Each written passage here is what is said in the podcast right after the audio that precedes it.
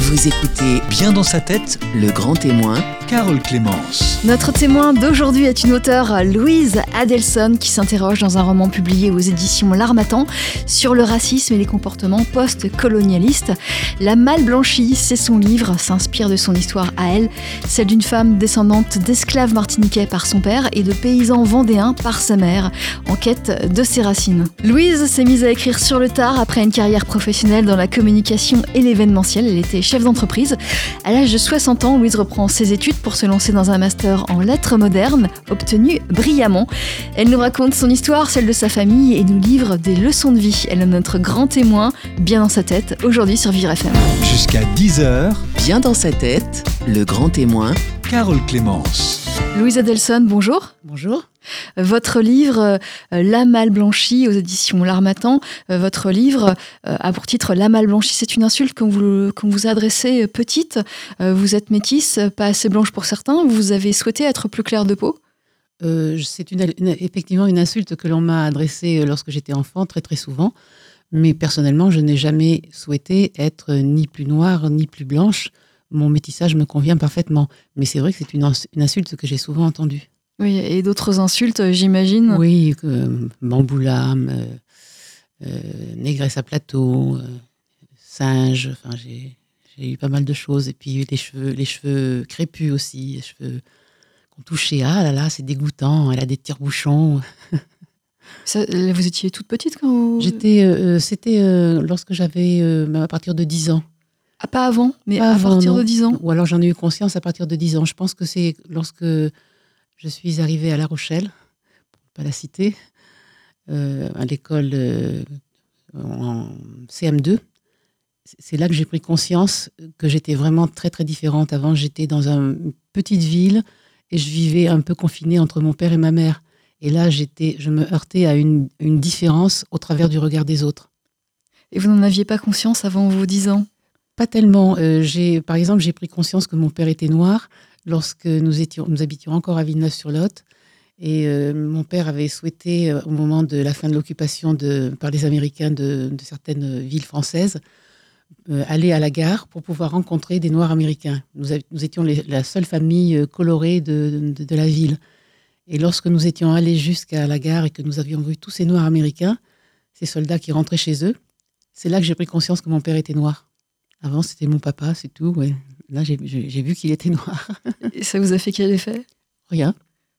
Rien. C'est comme Vous si vous êtes pas dit c'est génial, il est comme ces noirs américains ou... Non, je pense que j'étais trop enfant. C'est juste ce cliché voilà, de, de mon père que je comparais à, à ces noirs américains qui lui faisaient de grandes accolades, qui, qui pleuraient dans ses bras et qui me regardaient en pensant que bientôt ils allaient pouvoir retrouver leurs enfants après plusieurs années de séparation euh, d'avec leur famille. C'était quand ça Vous vous souvenez de l'année?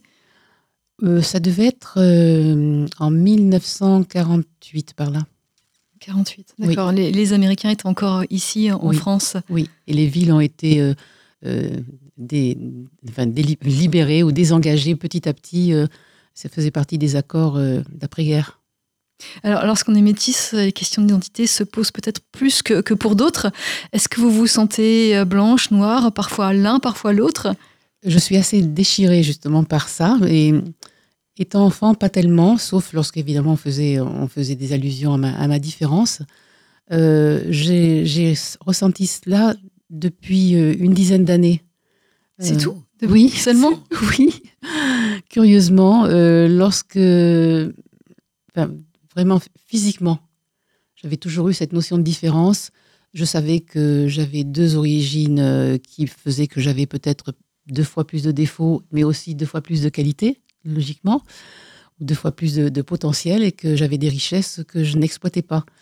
Et euh, j'en ai pris conscience aussi lorsque je suis allée en 1998 à la première marche euh, nationale, la marche silencieuse, euh, pour commémorer la mémoire des esclaves. Et là, je me suis rendu compte que j'étais noire et blanche, et je me suis sentie à partir de ce moment-là plus noire que blanche. Voilà. Parce qu'il y avait ce, ce rappel de l'esclavage. Voilà, qui fait partie de mes gènes, qui fait partie de moi, j'en suis, j'en suis imprégnée. Donc euh, là, j'ai vraiment pris conscience de, de cette partie de, de ma personnalité. Et j'ai voulu euh, rechercher et, Donc c'était en 98, c'est ça? La première marche euh, silencieuse a eu lieu en 98, oui. Donc c'est à cette époque que vous êtes intéressé à, à ce passé? Oui, je m'y étais intéressée vaguement après. J'étais prise dans le tourbillon de la vie professionnelle, de la vie familiale, de la vie sociale. Mais là, vraiment, j'ai eu, euh, ça a été un choc. Et d'ailleurs, euh, je me souviens, j'étais dans la marche et j'ai appelé mon père qui était encore de, ce monde. Et je lui ai dit, tu sais, papa, je suis euh, en train de marcher avec les descendants d'esclaves. Est-ce que tu voudrais me parler, me dire des, choses Et il m'a répondu ce qu'il m'a toujours répondu, non, non, ma fille, ces choses-là, il ne faut plus en parler. Voilà. Il y avait une chape de bé- béton là-dessus. Il faut plus en parler pour oublier. Je pense pour oublier, mais je pense aussi que, enfin, je suis persuadée que les victimes se sentent aussi plus coupables que les bourreaux. Et dans son cas, dans son cas, enfin, c'était son cas. Alors votre père, il n'a pas connu l'esclavage, mais il a connu des, des grands-parents qu'il avait connus, c'est ça? Euh, il a- il n'a pas connu ses grands-parents, mais euh, ses parents lui ont parlé d'esclavage. Et ne serait-ce qu'autour de lui, il a certainement entendu des vieilles personnes en parler. Et puis, euh, l'abolition de l'esclavage n'a pas été pour autant un changement dans l'amélioration des vies des anciens esclaves. Ça a été toujours euh, l'interdiction de se réunir, euh, le couvre-feu pour eux, euh, des conditions de vie. euh, Enfin, ils étaient quand même encore traités comme une sous-race, même si l'abolition était officiellement proclamée. Alors il pouvait se, se rendre en métropole pour vivre mieux, c'était une solution? Euh, lui, sa solution a été, euh, comme il n'y avait pas de possibilité de, carrière euh, aux, Antilles, il s'est engagé dans l'armée et puis il a fait carrière dans l'armée française, dont il s'est séparé lorsqu'il a espéré devenir officier, mais ça ne lui a pas été autorisé étant donné que la France à l'époque n'était pas encore département français. Et Euh, La Martinique pas la Martinique, département la. Guadeloupe sont devenus départements français à partir de 1946, grâce au travail qu'a fait euh, Aimé Césaire. Et donc, euh, on lui a dit qu'il n'était pas possible pour un indigène des colonies de devenir officier. Donc, ça a été la raison qui a fait, Et ça aurait été possible pour un, un blanc né en Martinique, bien, comme sûr, votre père, de devenir officier? Bien sûr. Mais lui, il était indigène des colonies. Et encore, bon, euh, il avait de la chance. et, et alors à cette époque, euh, votre père ne vous a pas raconté, mais vous avez fait des recherches, c'est ça Quels étaient ses droits euh, comparés aux, aux autres? J'avais entendu des conversations quand j'étais petite où il disait que de toute façon, il ne pouvait pas aller au-delà de tel grade, mais pour moi, c'était assez vague. Et puis, on lui promettait que s'il euh, acceptait de partir en Indochine, peut-être que éventuellement il pourrait accéder plus tard. Enfin, donc, il a été un peu, un peu dégoûté. Il a quitté la carrière militaire. Et puis il est devenu euh, écrivain, écrivain euh, administratif, c'est ça? Non, il est devenu euh, comptable. Il est devenu comptable. Il a fait des études par correspondance qu'il a fort bien réussi, avec mention très bien, ça je m'en souviens. Je vois mon père potasser ses cours, les envoyer, recevoir ses notes. Et lorsqu'il a eu ce diplôme de comptable, il a pu se faire embaucher dans une entreprise. Ah oui, parce que quand vous l'avez, quand vous étiez petite, il était encore militaire. Donc vous avez vu sa reconversion professionnelle? J'ai vu sa reconversion. J'ai eu conscience, enfin, à partir de l'âge que j'avais, j'avais 5-6 ans, là j'ai vu, euh, j'ai vu c'est le temps qu'il passait à cette reconversion per- personnelle. Et là, vous étiez où à ce moment-là, quand vous aviez 5-6 ans? À Villeneuve-sur-Lot. D'accord. Et, et vous aviez, euh, vous viviez comment à l'époque euh, avec vos, vos parents? Donc votre père euh, martiniquais, d'origine martiniquaise, et puis votre mère vendéenne. Euh, je, n'avais pas conscience de la façon dont on vivait. On était pauvres, c'est certain, on était même très pauvres. Et moi, je n'ai jamais souffert ni de la faim, ni de quoi que ce soit. Mais je sais, avec du recul, qu'on était très pauvres. Et j'ai souvenir de mes parents qui se battaient pour, euh, pour s'en sortir. Ma mère qui euh, récupérait les toiles de parachute pour pouvoir me coudre des robes. Je me souviens d'elle démontant les vestes de mon père et les retournant pour pouvoir faire un usage supplémentaire, pour pouvoir les prolonger. Je la vois aussi euh, coupant des draps usés euh, et les retournant dans le milieu pour en faire des draps de dessus. Enfin, euh, que des choses comme ça. Mon père se fabriquait un établi pour nous faire des meubles. Donc, ils avaient vraiment envie d'essayer de, de- me créer un- une ambiance, un contexte familial, un lieu de vie sympathique, mais sans, sans moyens, mais avec beaucoup de débrouille et beaucoup de courage. Alors comment vous, vi- vous viviez euh, euh, cette différence euh, par rapport- enfin, dans, ce, mille- dans ce monde de, de blancs, dans ces, dans, cette- dans ces écoles où, où la majorité des personnes étaient blanches? Comment vous viviez les choses? Alors, je n'ai vraiment pas conscience d'avoir euh, d'avoir réalisé que j'avais que j'étais différente à cette, péri- cette période-là. C'est surtout quand après, quand nous sommes partis, que, que nous sommes arrivés à La Rochelle. Là, ça a été, euh, C'était dur. ça a été très dur. D'abord, la ville était plus grande. Et je pense que j'étais petite, donc j'étais, c'était école, maison, maison, école. Euh, je me souviens qu'après le, le travail, mon- mes parents avaient chacun un vélo, ils m'emmenaient euh, dans la campagne, on faisait des pique-niques. Donc c'était, on était, j'avais l'impression d'avoir vécu un petit peu à part. Peut-être, je pense aussi qu'ils faisaient ça pour me protéger. Et, et ils ne fréquentaient pas. Ils ne fréquentaient pas mes parents. Ne fréquentez pas, c'est-à-dire. Ils ne fréquentaient, ils fréquentaient pas les voisins, ils ne fréquentaient pas, ils n'avaient pas d'amis. Je pense aussi que c'est le fait de l'après-guerre. Euh, ils, ils ne connaissaient personne. Ils ont débarqué dans cette ville comme dans n'importe quel, ça aurait pu être n'importe quel autre. Et je pense qu'ils n'ont pas eu le temps de se faire de, de- de relations. Alors, arrivé à La Rochelle, vous avez intégré une nouvelle école avec de nouveaux camarades. Euh, comment ça se passait? Alors, j'ai intégré le, le lycée qui s'appelait euh, le lycée Aliénor d'Aquitaine. Euh, Je me suis tout de suite sentie différente, d'abord parce que j'étais la seule colorée de tout le, tout le lycée. Et puis après, j'ai été confrontée effectivement à des, des agressions verbales ou à des, des moqueries d'enfants euh, qui me suivaient. euh, dès qu'ils me repéraient, ils me suivaient d'une certaine rue jusqu'au lycée. Ils m'escortaient en me criant dessus, en poussant des cris de singe. Enfin, donc euh, là, j'en ai eu conscience, c'est clair. Il y avait personne pour vous défendre? Ben non. Et puis, euh, j'osais pas en parler à mon père. Et j'en parlais à ma mère.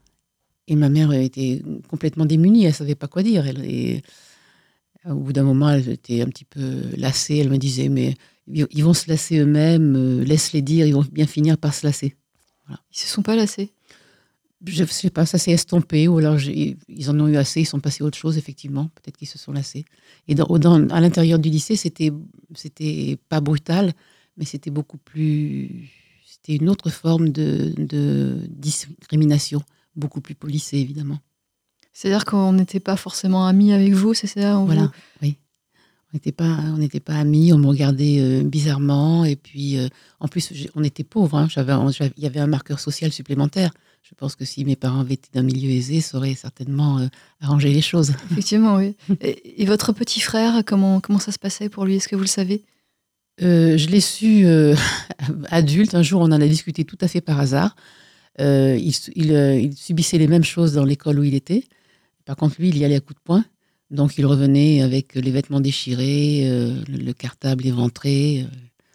et puis voilà, mais, mais, il ne disait pas. Et c'est vraiment adulte qui m'a raconté ça. Et il me disait, moi, je pensais que pour toi, c'était cool. et, vous ne pouviez pas vous plaindre à un instituteur, une institutrice? Ça s'est pas produit? Non, je, je- je n'ai pas eu cette idée-là. Et puis en plus, mon père a, a été quelqu'un qui m'a toujours inculqué ce principe qu'il fallait faire face, qu'il fallait être digne, qu'il ne fallait pas se plaindre, qu'il fallait cacher sa, sa, sa peine. Enfin, c'est des, des choses bien d'un côté, mais très dures d'un autre, parce que ça, ça ne laisse pas de place pour les émotions. Et oui, quand on est enfant, il faut pouvoir euh, Mm. aller vers un adulte. Oui, tout à fait.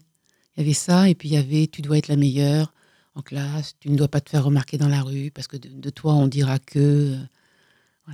Donc ça, ce sont les, les vieilles mentalités. On, Oui, on- bien droit, on reste bien digne. On ne va pas faire le demander de l'argent, on ne va pas demander de l'aide.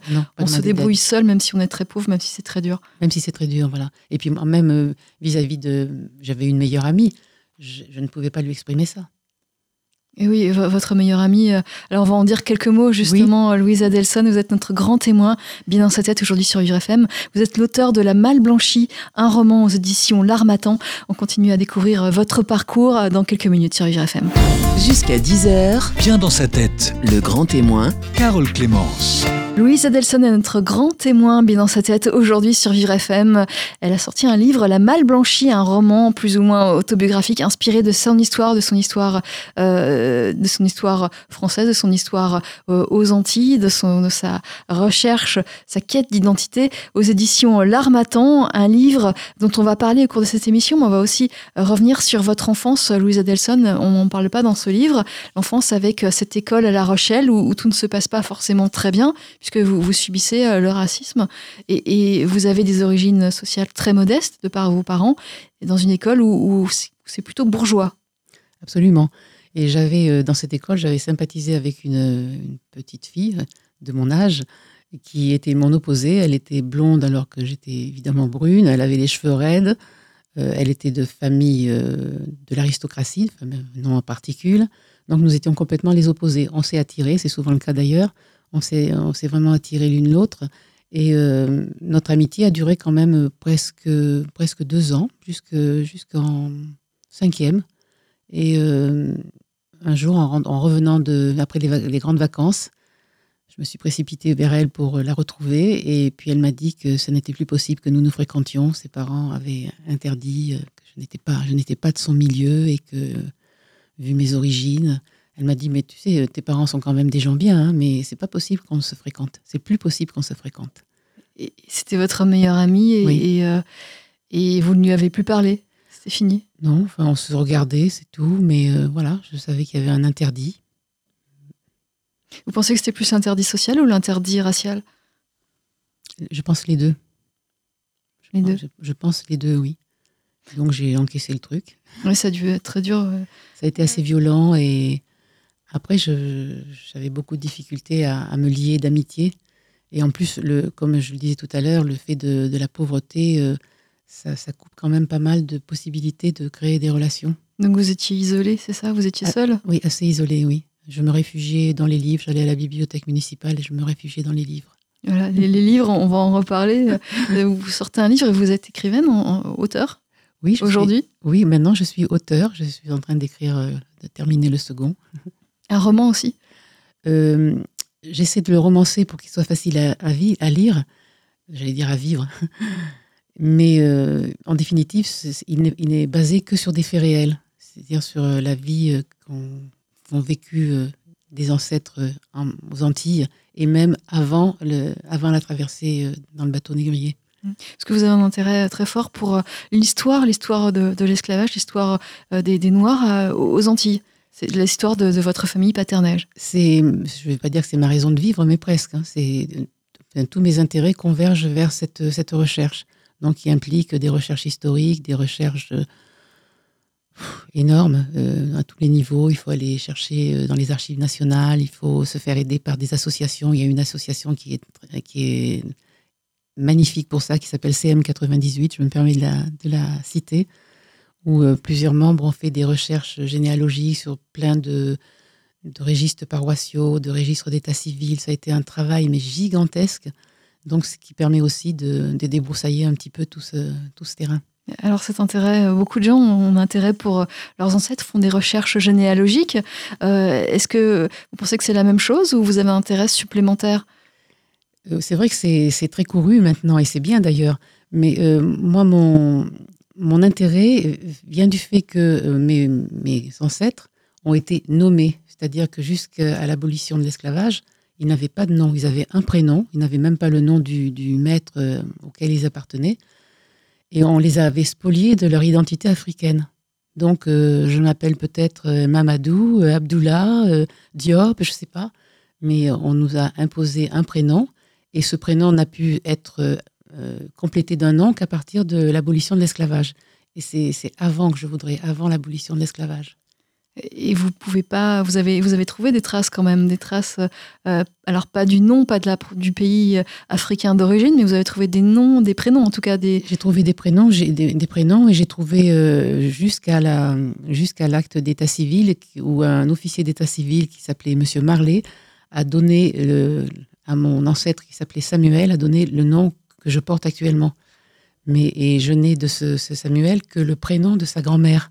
Donc maintenant, j'oriente mes recherches vers les registres euh, qu'on appelle les registres d'individualité, c'est-à-dire que je dois chercher dans tous les registres d'habitation toutes les Henriettes esclaves, voir si ça correspond à peu près, euh, si elles pouvaient être les, mères de, de, de, mon ancêtre.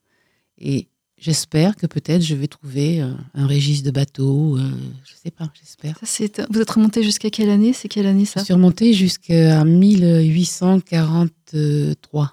43, donc ah. juste avant l'abolition? Un peu avant l'abolition, oui.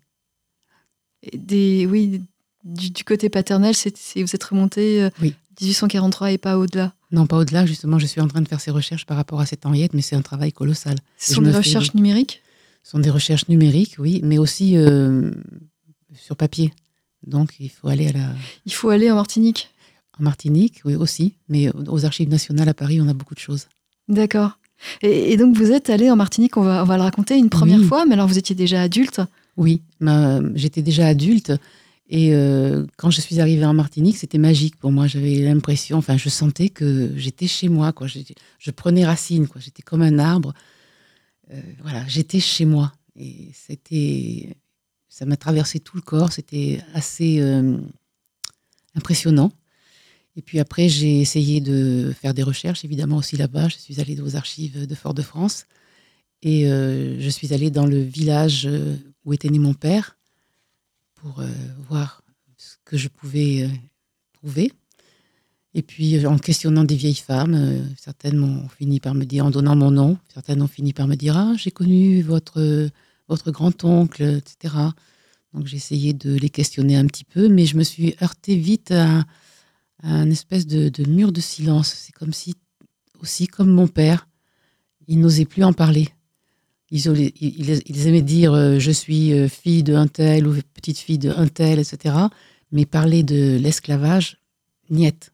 Là, il y, a un- un- il y avait un barrage. Heureusement, ça a changé maintenant. Ça a beaucoup changé, oui. On en parle aujourd'hui euh, Oui. en Martinique. On en parle et surtout depuis le travail qui a, le travail qui a été fait par beaucoup de de- d'historiens.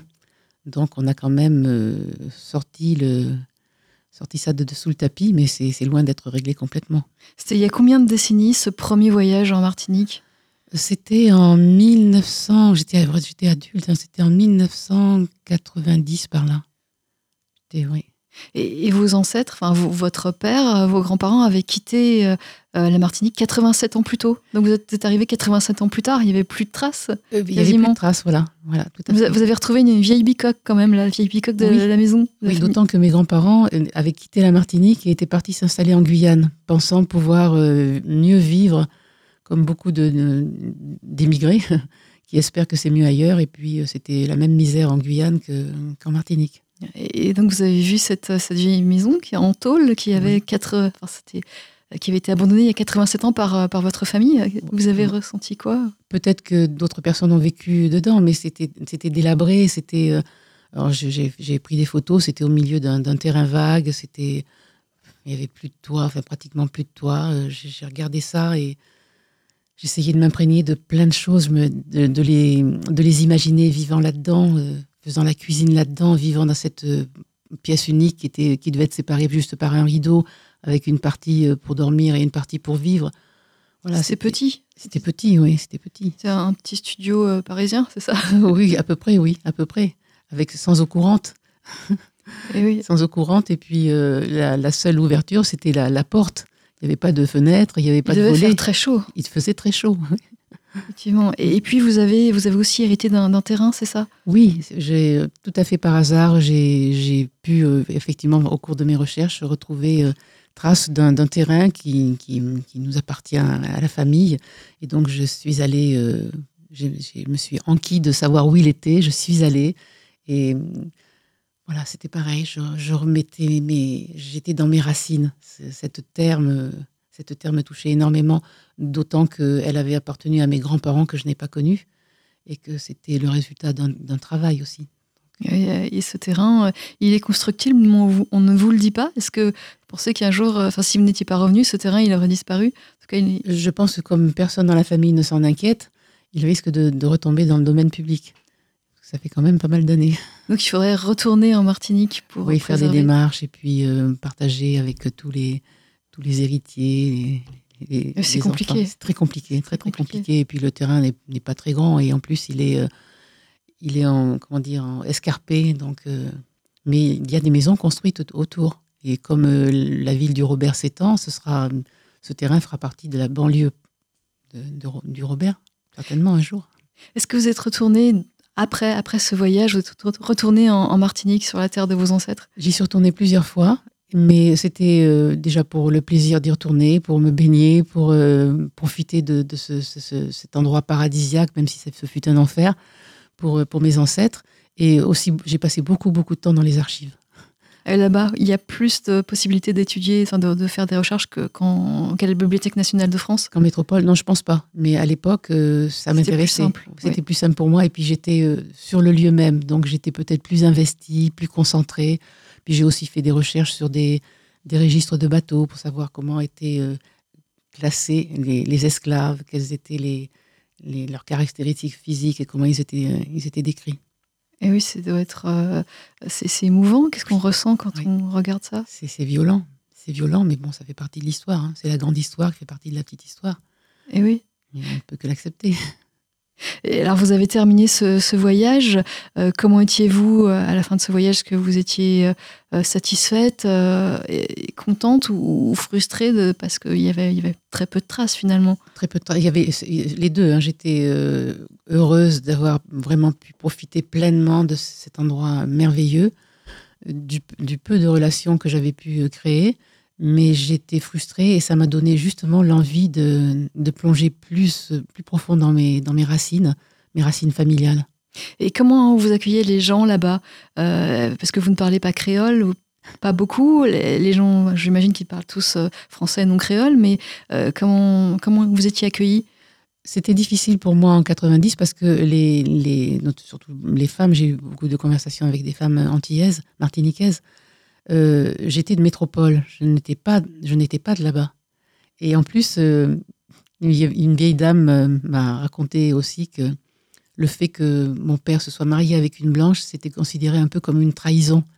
Il avait trahi, voilà, une, espèce, je, portais une espèce de bâtardise en moi par rapport à ça. C'est comme ça que je l'ai ressenti. hein. Je ne dis pas que c'est la vérité, mais c'est comme ça que je l'ai ressenti avec ma sensibilité. Et je, ne me sentais, je ne me suis pas sentie dans mes relations avec les personnes que j'ai rencontrées et, avec qui j'espérais entrer dans une relation un petit peu plus approfondie. Je n'ai pas eu, je n'ai pas eu du tout euh, ce sentiment. J'ai été un petit peu déçue par rapport à ça. J'ai senti qu'il y avait vraiment, je n'étais pas de là-bas. C'est d'ailleurs euh, ça se, ça se vit tous les jours. hein. Les, enfants algériens qui retournent en Algérie se sentent ni algériens ni français. hein. C'est exactement la même chose. Alors, c'est une différence euh, de culture, c'est une différence physique aussi, non? Parce qu'il y, a- il y a des gens qui ont des, des métis là-bas qui ont la peau très claire aussi. Bien sûr, oui, mais euh, c'est assez ambigu justement cette, euh, cette- ce sentiment.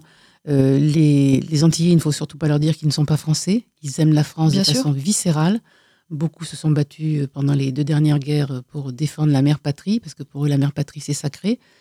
Et à côté de ça, il y a aussi des sentiments d'injustice qui sont évidents et de plus en plus durs à vivre, et surtout pour les nouvelles générations. Donc, euh, les, générations après l'esclavage ont, accepté, se sont résignées. Déjà, c'était tellement bien de plus être esclave, c'était tellement bien de pouvoir être payé pour son travail, c'était tellement bien d'être autorisé à, avoir de l'instruction. Donc, c'était presque. Et puis, c'était une espèce de résignation.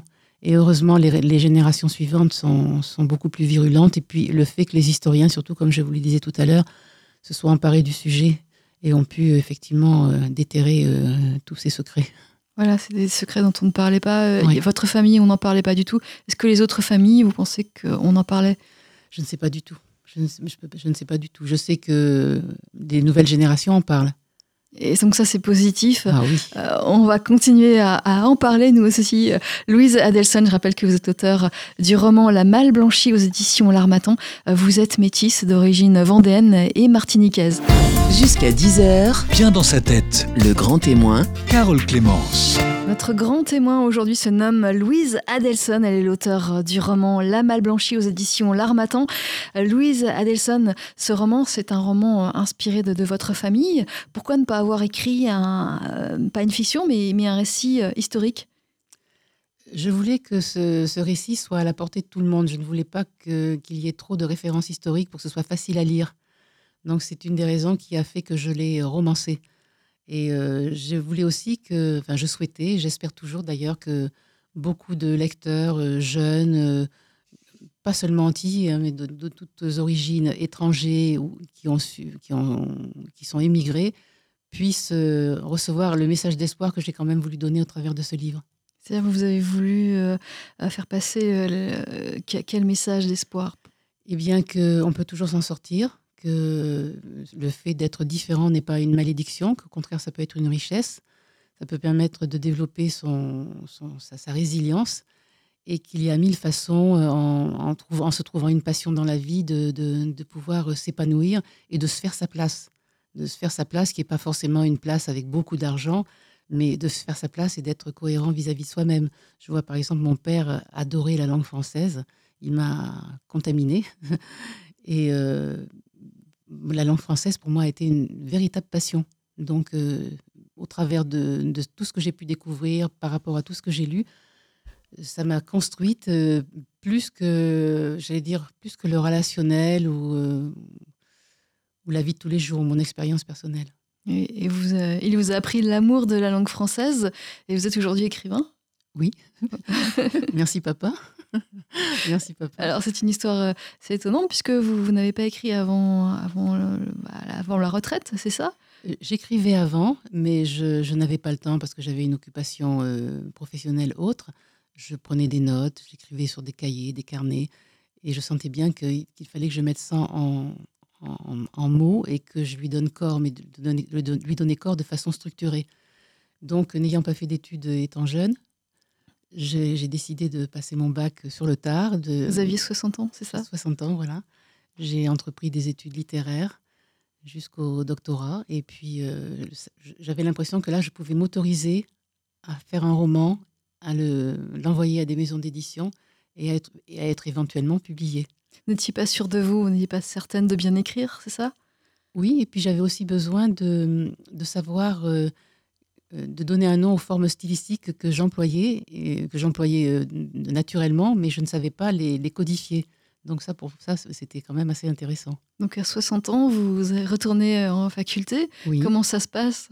On est bien accueillis, on n'a pas un petit peu peur avec tous ces jeunes de 18, 19 ans? Eh bien, ils avaient des, un, regard, un peu un regard étonné, mais je, n'étais pas la seule. hein. Il y a d'autres personnes euh, âgées euh, qui, étaient- qui, faisaient, qui, rentre- qui entreprenaient des études, mais ils avaient un regard étonné. Et après, euh, ça les faisait réfléchir parce que je leur disais, je, leur, je ne me gênais pas pour leur dire qu'ils avaient beaucoup de chance de pouvoir être là où ils étaient, euh, que moi j'aurais voulu le faire étant jeune, que je n'avais pas pu.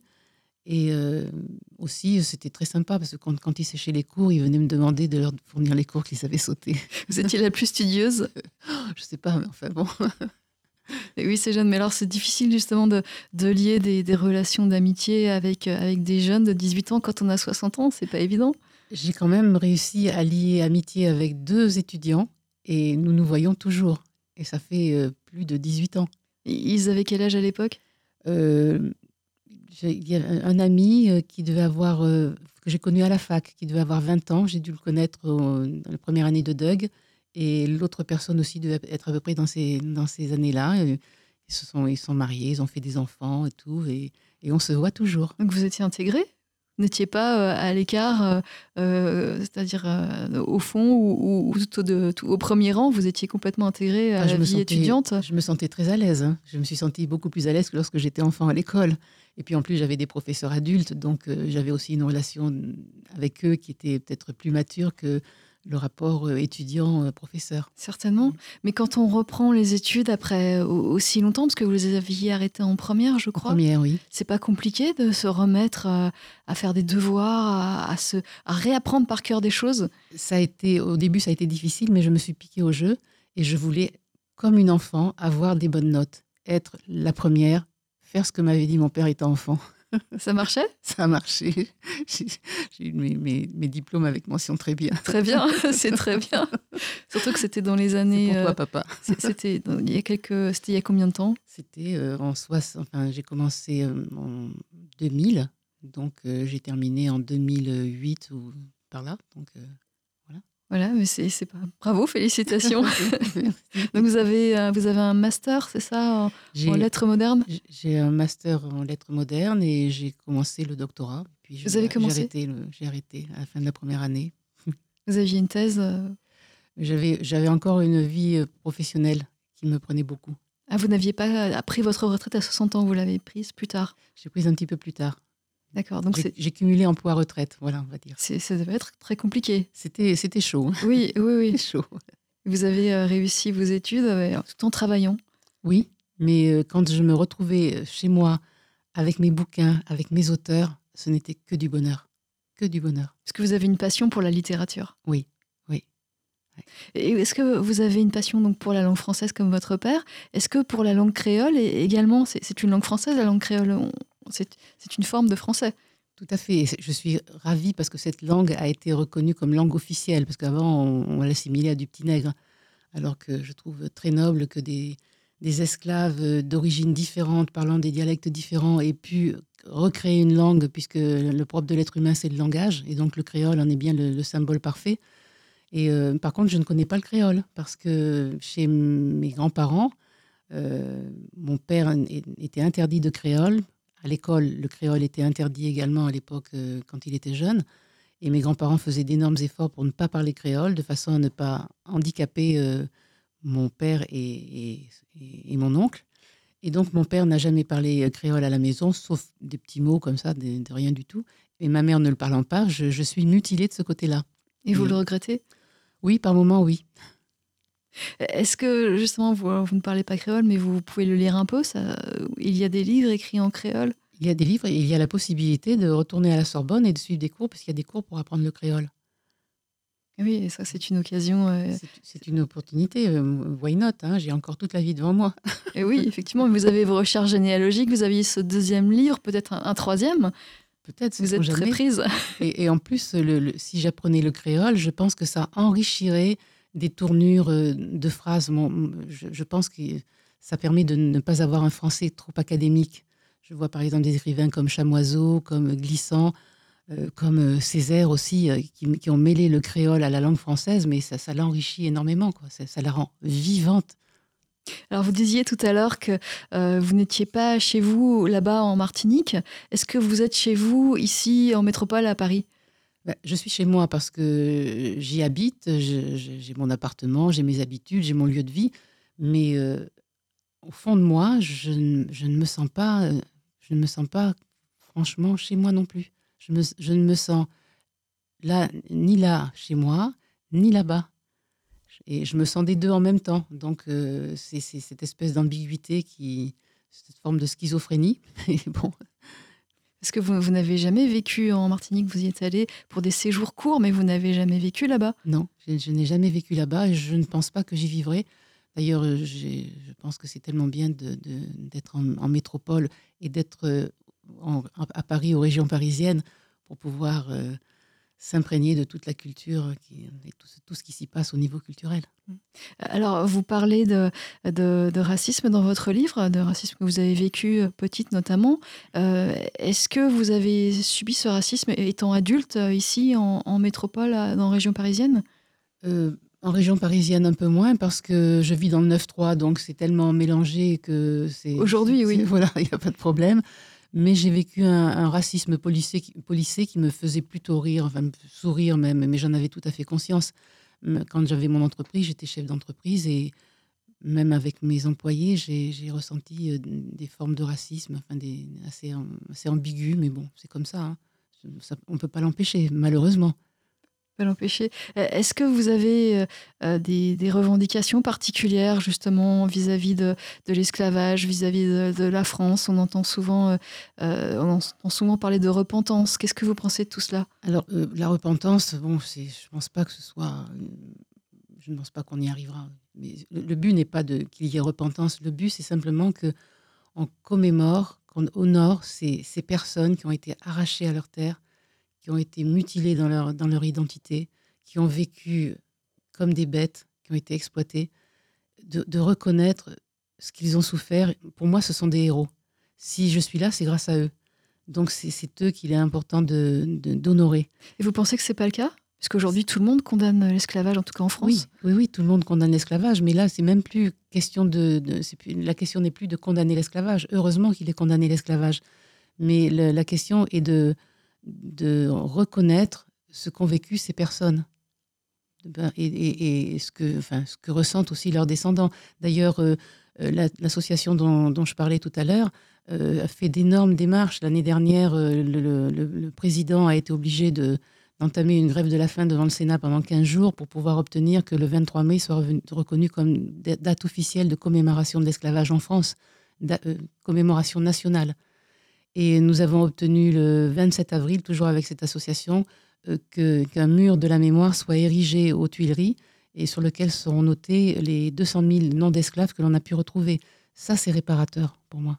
C'est réparateur, ça, oui. ça fait du bien? Oui, oui, oui, c'est réparateur. Donc il faut en parler, contrairement à ce que voulait votre père, qui lui ne voulait oui. pas qu'on en parle? Oui, oui, je pense qu'il faisait partie d'une génération où il avait encore honte de ses origines, où il pouvait, il voulait presque, comme on le lui avait appris et comme on lui avait entré dans la tête, qu'il fallait de moins en moins ressembler à un noir, c'est-à-dire un africain, et qu'il fallait de plus en plus ressembler à un blanc pour pouvoir avoir droit à une accession sociale et avoir une place, euh, une place en France. Hmm. Il y a du ressentiment de certaines personnes, euh, certaines personnes de couleur, justement envers les blancs. On dit le, le blanc, il est forcément euh, coupable parce que il est blanc, il est peut-être, il est de la couleur des anciens esclavagistes. Oui, mais bon, les, les descendants d'esclaves, les descendants de bourreaux ne sont pas les bourreaux. Et voilà, c'est tout. Hein, on ne peut pas en vouloir aux, blancs, comme vous dites, aux, métropolitains ou autres, en fait, n'importe quel blanc de, ce qui s'est passé avant. Vous pensez qu'une personne de couleur blanche, par exemple, euh, ne doit pas plus qu'une autre, euh, ne, doit, ne doit rien à une personne noire ou, qu'elle lui doit quelque chose? Mais Je pense que ça peut, ce qu'elle lui doit, ça ne peut être fait qu'au niveau national, au niveau politique. La, reconnaissance ne peut venir que de là, et par l'information et par la culture. Euh, sinon, c'est maintenant, pour moi, le, racisme, c'est assimilé à de la bêtise, à de l'ignorance. Voilà, pour moi, c'est ça. Euh, si, euh, on vous dit bah, il est blanc, donc il y a tout, il y a l'esclavage derrière, il est peut-être, il est coupable d'une certaine façon. Vous pensez que c'est du racisme? Oui, oui. C'est exactement comme le problème nazi. Les descendants, les descendants ne sont pas coupable des, des horreurs qui, ont été, qui ont été perpétrées. Bien sûr.